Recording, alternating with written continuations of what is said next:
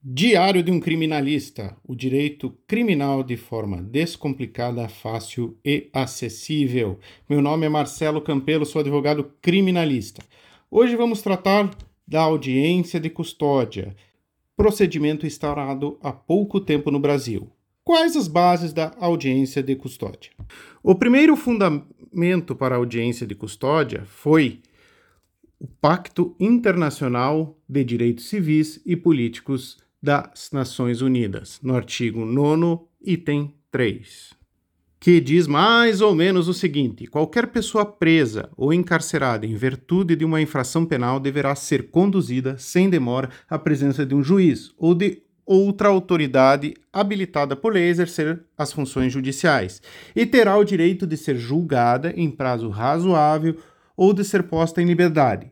A prisão preventiva de pessoas que aguardam julgamento não deverá constituir a regra geral, mas a soltura poderá ser condicionada a garantias que assegurem o comparecimento da pessoa em questão da audiência a todos os atos do processo, e se necessário for, para a execução da sentença. Aqui fica muito claro a importância da audiência de custódia para determinar a, a espécie de prisão, se a pessoa pode ficar em prisão preventiva e criar o direito à liberdade, de que a liberdade é prioridade no sistema penal brasileiro. Outro acordo internacional que fundamenta a audiência de custódia é o Pacto de São José de Costa Rica, o Pacto para Direitos Humanos, artigo 7, item 5. Toda pessoa detida ou retida deve ser conduzida sem demora à presença de um juiz ou outra autoridade autorizada pela lei a exercer as funções judiciais e tem direito a ser julgada dentro de um prazo razoável ou a ser posta em liberdade, sem prejuízo de que prossiga o processo. Sua liberdade pode ser condicionada a garantias que assegurem o comparecimento em juízo.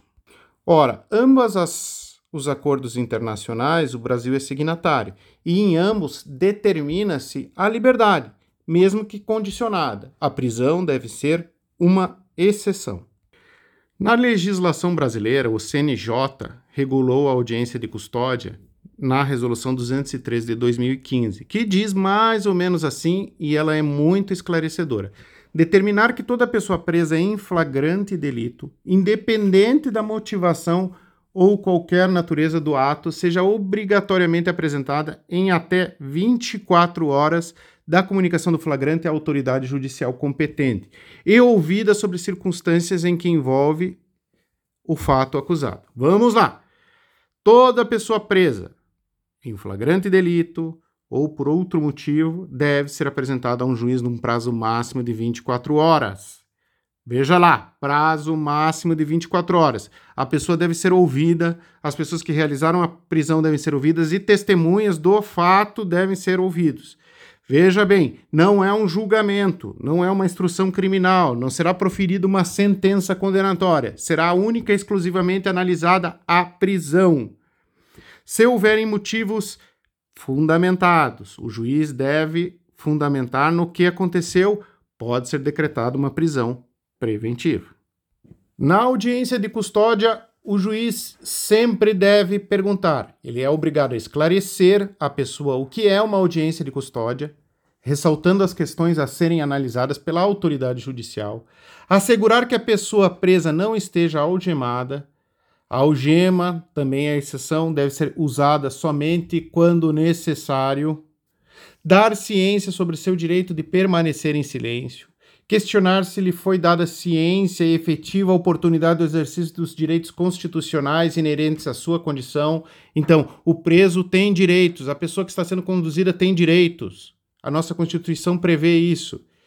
Indagar sobre as circunstâncias de sua prisão e apreensão, o que estava acontecendo. Não é o momento de fazer defesa criminal, mas é o momento de esclarecer para não ficar preso. Perguntar sobre o tratamento recebido em todos os locais. Então, a pessoa tem que ser tratada corretamente com seus direitos. A pessoa tem direito a comer, a banheiro, a um advogado, a sua orientação.